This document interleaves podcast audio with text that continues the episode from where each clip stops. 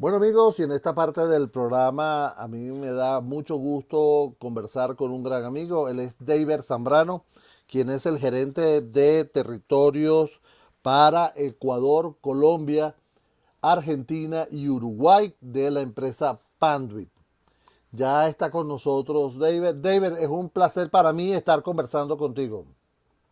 Muchas gracias Edgar por esta invitación. Para mí también es un placer estar contigo en este espacio tan importante. David, eh, lo interesante de conversar contigo es que tú tienes una visión muy buena de lo que se está haciendo en el mercado con los data centers, los centros de datos de las compañías y esa variación. Por supuesto, estamos hablando de una compañía como Panduit que tiene todo el conocimiento de, en esta materia.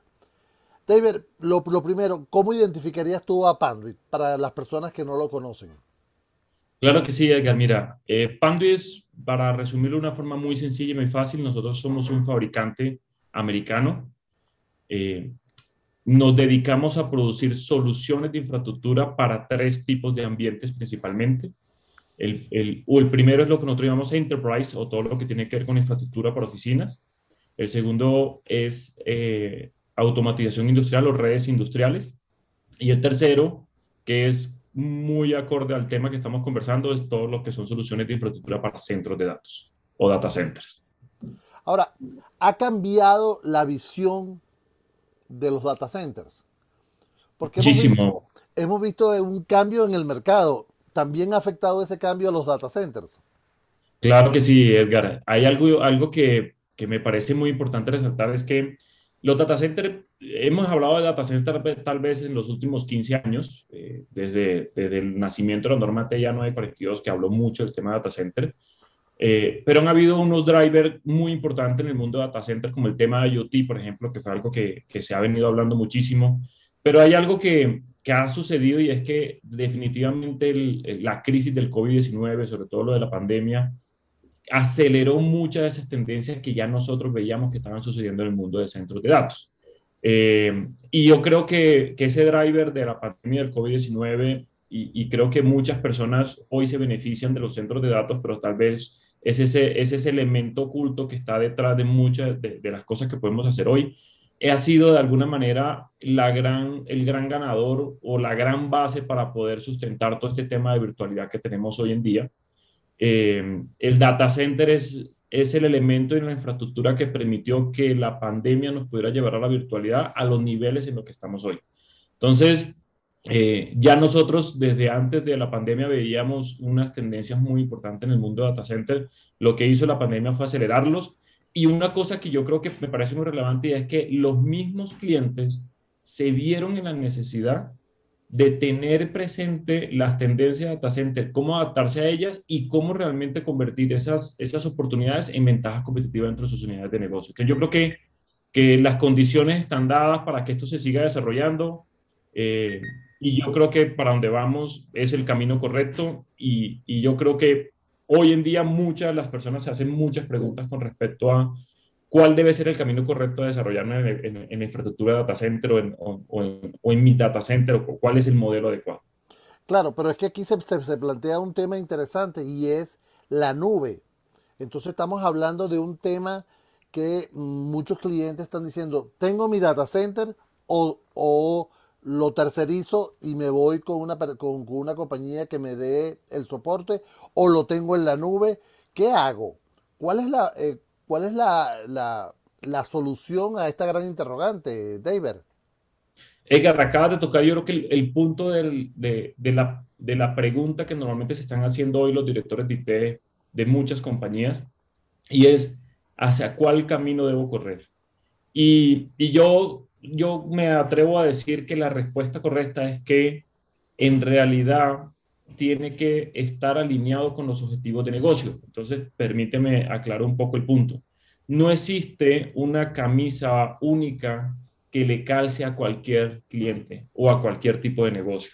Eso significa que siempre vamos a tener la opción de tener 100% una nube pública, 100% una nube privada. Algunos hablan también de nubes híbridas, que de hecho es uno de los temas que nosotros hemos estado tocando. Lo que nosotros hemos percibido es que realmente ni 100% eh, pública ni 100% privada. Normalmente empieza a haber una mezcla eh, o lo que se llaman nubes híbridas, un porcentaje en la nube pública, un porcentaje en la nube privada. Lo que sí es cierto es que definitivamente la nube es una, una, una solución que viene a quedarse, que cada día usamos más eh, y que realmente mis objetivos de negocio son los que van a definir cuál es el mejor camino a seguir. Pero sí te puedo nombrar algunas tendencias que yo creo que son, son importantes tener en cuenta. Por favor. Cada vez son menos los crecimientos en el mundo de data center on-premise, es decir, data center eh, diseñados y desarrollados específicamente para el usuario final, o sea, data centers 100% privados. Cada vez ha habido una, una, tendencia muchísimo mayor de ir trasladando mi infraestructura de data center a data center tercerizados. Lo que sucede es que yo puedo estar tercerizado en data center, pero aún así tener una nube privada no estar en una nube pública. También puedo irme a una nube pública tipo Google, eh, Azure o cualquiera de estos proveedores de servicios de nube, pero normalmente tengo un modelo híbrido. Eh, hay muchos elementos que, que definen cuál es el mejor camino, Edgar. El primero es mis objetivos de negocio, eh, el segundo elemento tiene que ver también con eh, regulaciones legales, por ejemplo, no es lo mismo que yo soy una banca, en donde tengo unas regulaciones de dónde debo almacenar mis datos por, por temas, digamos, de regulaciones de, legales de gobierno, o si soy un hospital que también tiene unas regulaciones con respecto a dónde puedo almacenar mi data versus algunos otros tipos de negocios donde yo puedo muy fácilmente moverme a la nube pública sin ningún inconveniente. Entonces, es la combinación entre las regulaciones locales más mis objetivos de negocio, más lo que yo puedo tener en el punto de vista de servicios y de valores agregados uh, y cómo me ayuda a transformar mi negocio, porque al final todo esto es la base para hacer el proceso de transformación digital de, que mucho hemos venido hablando en muchas organizaciones. Pero fíjate, mm, si tú te das cuenta, que lo que estamos conversando habla de un panorama que todavía no está claro. O sea, estamos viendo que eh, las compañías ponen sobre la mesa diferentes opciones. Entonces le, dicen, eh, vamos a tener una nube híbrida, no vamos a tener una nube privada, pero la vamos a hacer in-house, no, pero no la vamos a hacer in-house. Entonces, lo complicado de todo eso, de, toda, esa, de todo ese, esa, esa, historia que tiene la compañía, es que no, no hay una, una guía para, para tomar una decisión. Entonces, ¿cómo se puede hacer?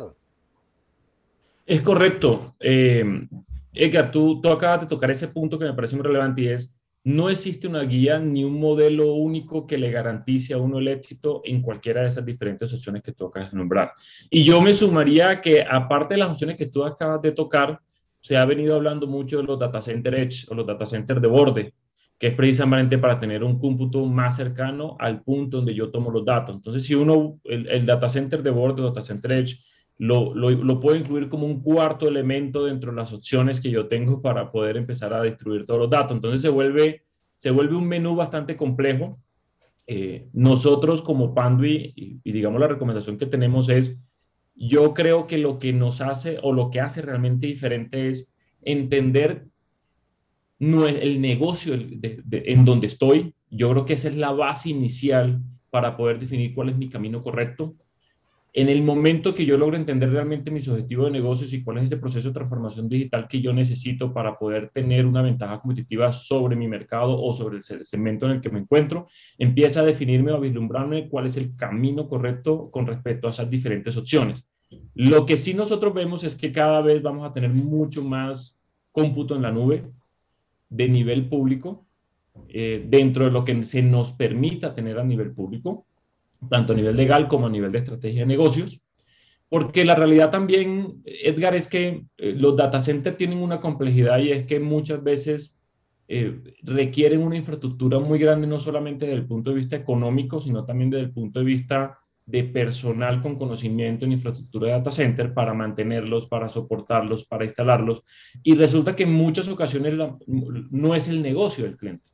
Entonces, cuando yo tercerizo, me voy a la nube pública, de alguna manera lo que hago es, tercerizar ese servicio y de alguna forma yo realmente enfocarme en mi negocio y usar el, los servicios de data center como, una, como, un, como un soporte tecnológico tercerizado.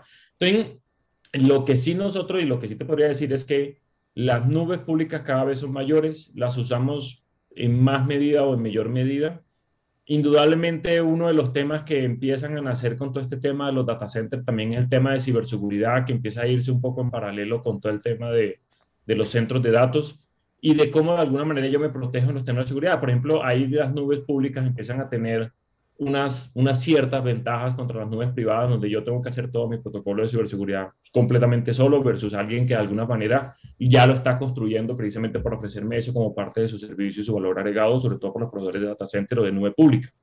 Entonces, definitivamente hacia allá vamos. Yo, yo diría dentro de, de, mi, de mi conocimiento es, definitivamente va a haber un modelo más híbrido. Eh, yo creo que es hoy en día, no sé, tal vez a futuros, tener 100% en la nube pública es muy complejo. Mm, tampoco es tan barato. Eso es otra realidad, porque normalmente depende, y digamos, las nubes públicas tienen una cosa importante, es que los costos van a tener mucho con el nivel de transaccionalidad que yo haga sobre las operaciones que tengo eh, alojadas en la nube pública. Entonces, entre más transacciones tenga, pues más incremento de costos tengo. Entonces, una cosa importante que hay que tener, que hay que, que, tener visualizar ahí es, digamos, ese balance entre, el, entre la tecnología y en la forma en cómo yo costeo esa tecnología. Ahora, ¿qué ventaja tiene? Que muchos de esos servicios al, al moverse a data centers nubes se convierten en OPEs, no en CAPES. Y eso es una ventaja muy grande para el tema de la operación de los negocios. Entonces, financieramente tiene todo el sentido, tecnológicamente tiene todo el sentido. Eh, y yo creo que definitivamente vamos a ir cada vez a tener muchas más aplicaciones o más servicios alojados en la nube. Claro. Amigos, estamos conversando con David Zambrano. Él es el gerente de territorio de Panduit para Colombia, Ecuador, Uruguay y Argentina. Estamos hablando del tema de los data centers, los centros de datos de las compañías y sobre el tema si tener una nube híbrida, una nube privada, una nube pública, etcétera. Ahora, fíjate que tú has abierto también otros filones de, de, tensión en este, en este proceso, David, y es justamente la seguridad, ¿no? Yo creo que todavía existe el mito dentro de las compañías de que mm, no dejan la seguridad en manos de otro. Y de hecho, eh, hemos visto cómo empresas de mercado eh, mm, revelan que las, las compañías tienen hasta 99 productos de seguridad diferentes para controlar su entorno. Mm. Y eso demuestra que es un, eh, de verdad, un tema muy, muy, muy problemático.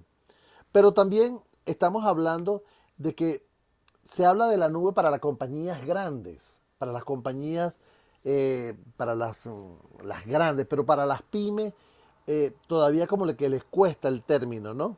Yo no sé si existe la posibilidad, David, de tener un data center as a service, ¿ok? De acuerdo cómo lo voy a tener, si lo voy a tener y cuánto lo voy a usar. Y si puedo switchar en algún momento. ¿Eso es posible?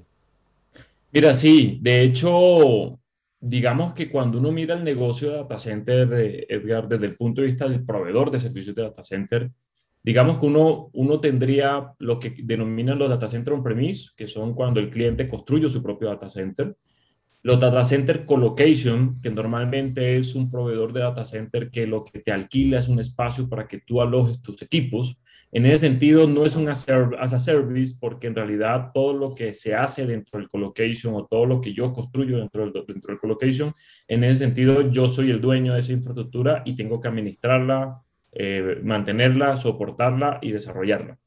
Digamos que normalmente es eh, eh, uno de los conceptos que ha crecido muchísimo.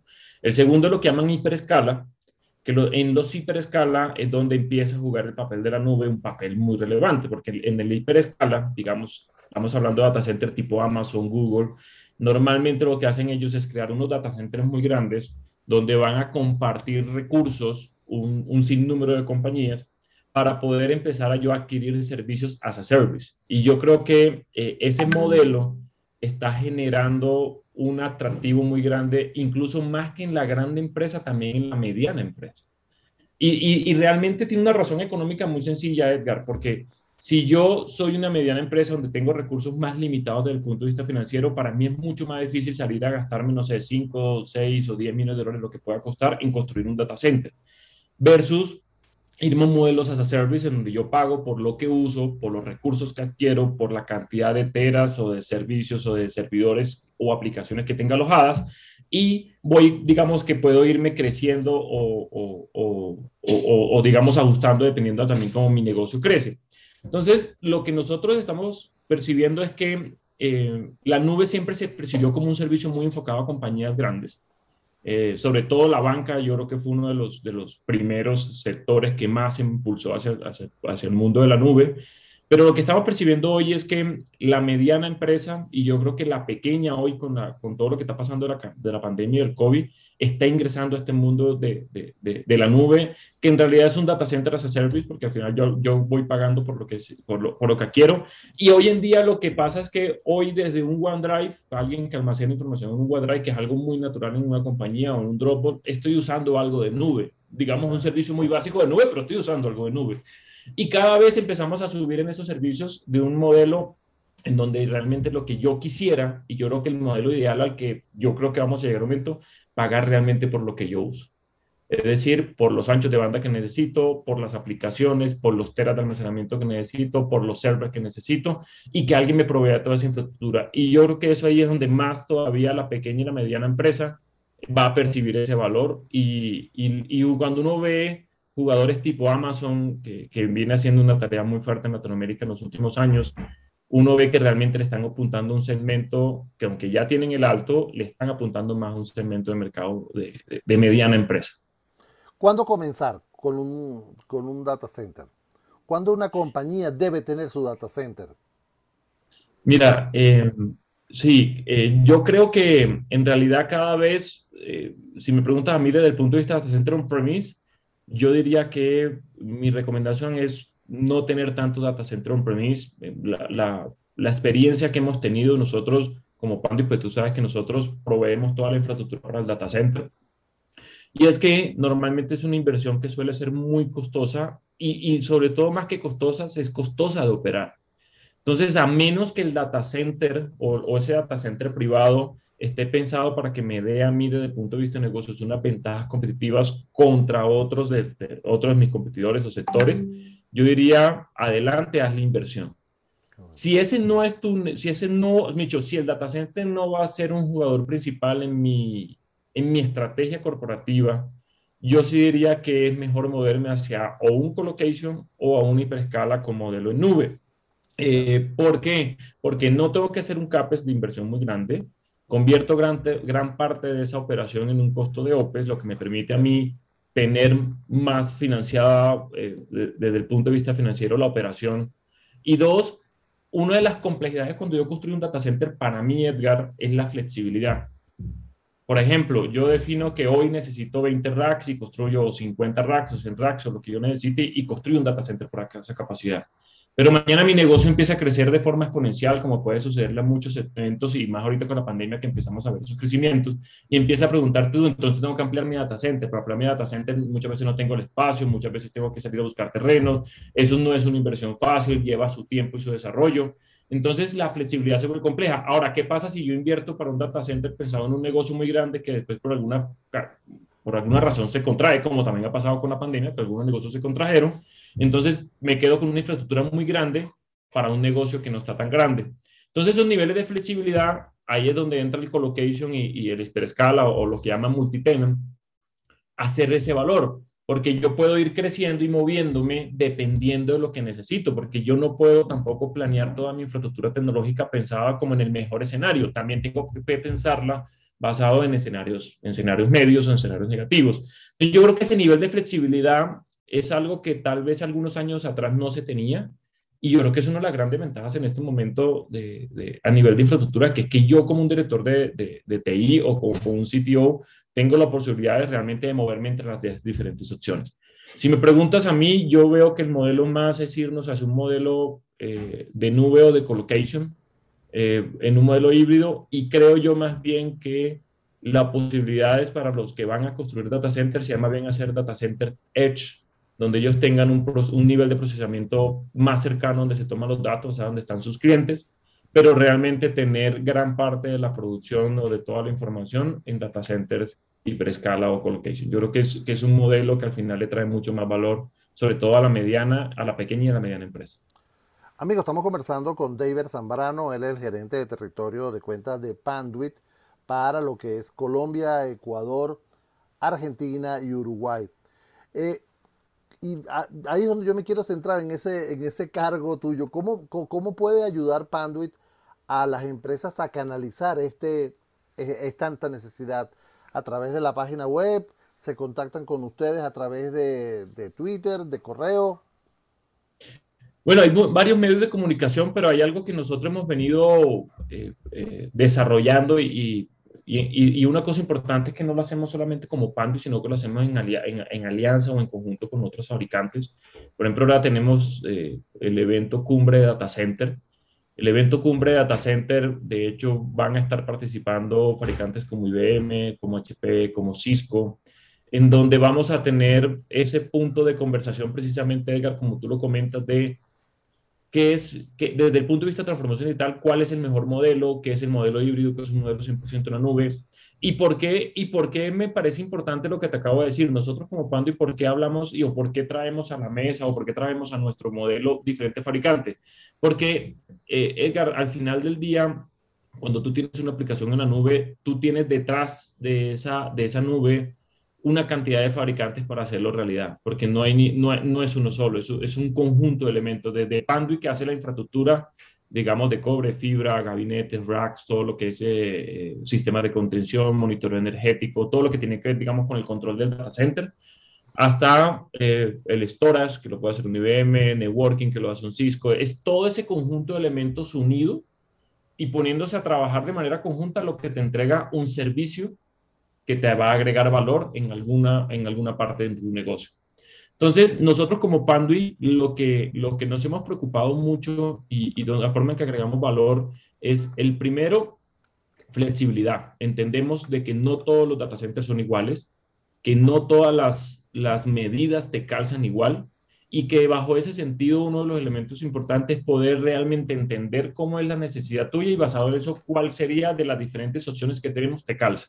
Y cuando hablamos de flexibilidad, Edgar, nosotros lo que tratamos de, entender es que podemos tener grandes crecimientos de data centers, o sea, data centers de alta densidad, por ejemplo, como podemos tener clientes con data centers de baja densidad y realmente estarnos moviendo los diferentes mundos. el segundo elemento es esta unión con diferentes fabricantes, lo que busca es poder entender hacia dónde desde el punto de vista tecnológico nos estamos moviendo cada uno de los fabricantes. Cisco tendrá su, su lineamiento de crecimiento, IBM tendrá su crecimiento, PAN su crecimiento. Y lo que nosotros hacemos desde el punto de vista de infraestructura es entender hacia dónde se están moviendo esos fabricantes y cómo realmente nosotros desarrollamos la infraestructura adecuada para esos desarrollos que se vienen.